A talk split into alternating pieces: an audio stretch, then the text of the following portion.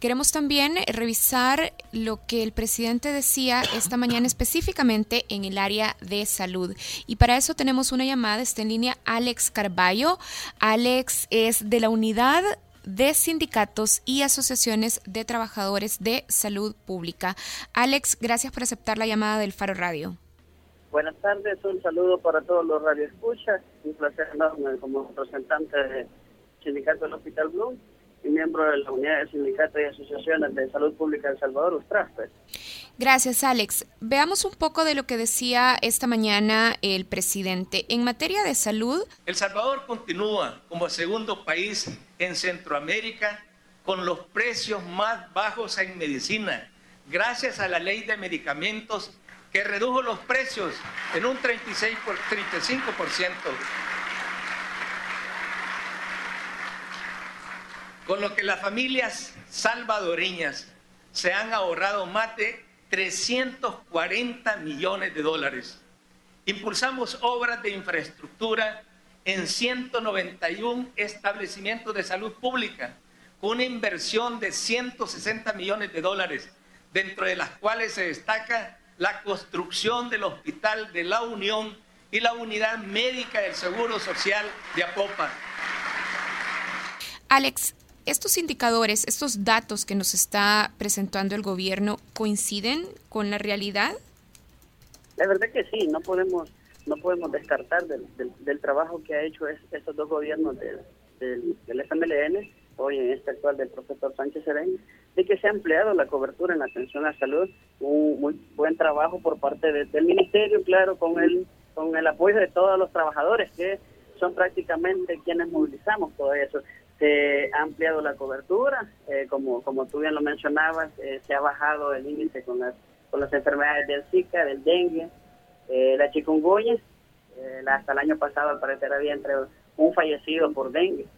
hay un reconocimiento mundial por, la Organización Mundial de la Salud, está dentro de los cuatro, cuatro o cinco países, si no me equivoco, que ha logrado prácticamente este, controlar estas, estas enfermedades también se ha dado mayor cobertura en lo que es la vacunación. Eh, pero que también hay que recalcar que hay, un déficit, porque no se puede señalar solo lo bueno. Recordemos de que eh, el Ministerio de Salud ha, duplicado su presupuesto en los últimos años, a pesar de que la cobertura se ha ampliado, pero hay escasez de medicamentos. Si bien es cierto la infraestructura, especialmente con la construcción del Hospital de la Unión, eh, desde hace mucho tiempo se necesitaba y que, los gobiernos de Arena nunca pudieron hacer, al igual que el Hospital de la Mujer, pero hoy especialmente con el Hospital de la Unión, pero se necesita también la contratación de recursos humanos, se necesita también inyectarle aún más en, lo, en el equipo médico, en la compra de medicamentos. Podemos ver que eh, la ministra hoy, eh, en sus declaraciones, en una entrevista salía diciendo, miren, sí es cierto que la sala de lo constitucional decretó eh, y valga la redundancia, las compras directas de medicamentos, pero sabemos los procesos, entonces deben de buscarse las alternativas para que los hospitales tengan los medicamentos al día, porque no podemos seguir achacándole responsabilidades eh, de hace dos años, en este caso la resolución de sala con lo de los medicamentos de compra directa. Hay falencias también de, de, de medicamentos, hay falencias de insumos, de recursos humanos. Eh, sí podemos recalcar lo bueno que se ha hecho, pero no, no tapar esto con las falencias que existen en la República de Salud. También hay... hay Alex. Alex, perdón, le saluda Ricardo Baquerano. Sobre esto de los medicamentos, ¿usted nos puede hacer un panorama brevísimo como para destacar algunos ejemplos de hospitales públicos que tienen más grave quizás el problema de desabastecimiento de medicamentos? Bueno, eh, podemos hablar de un hospital emblemático como lo es el Hospital Rosales. Eh, constantemente los pacientes renales, los pacientes oncológicos, eh, los hemofílicos, eh, son, son medicamentos bastante caros, pero es responsabilidad del, del, Estado cubrir la salud de sus habitantes. Entiéndase como Estado no solo el gobierno, sino también la Asamblea Legislativa y la misma Corte Suprema de Justicia, ¿verdad?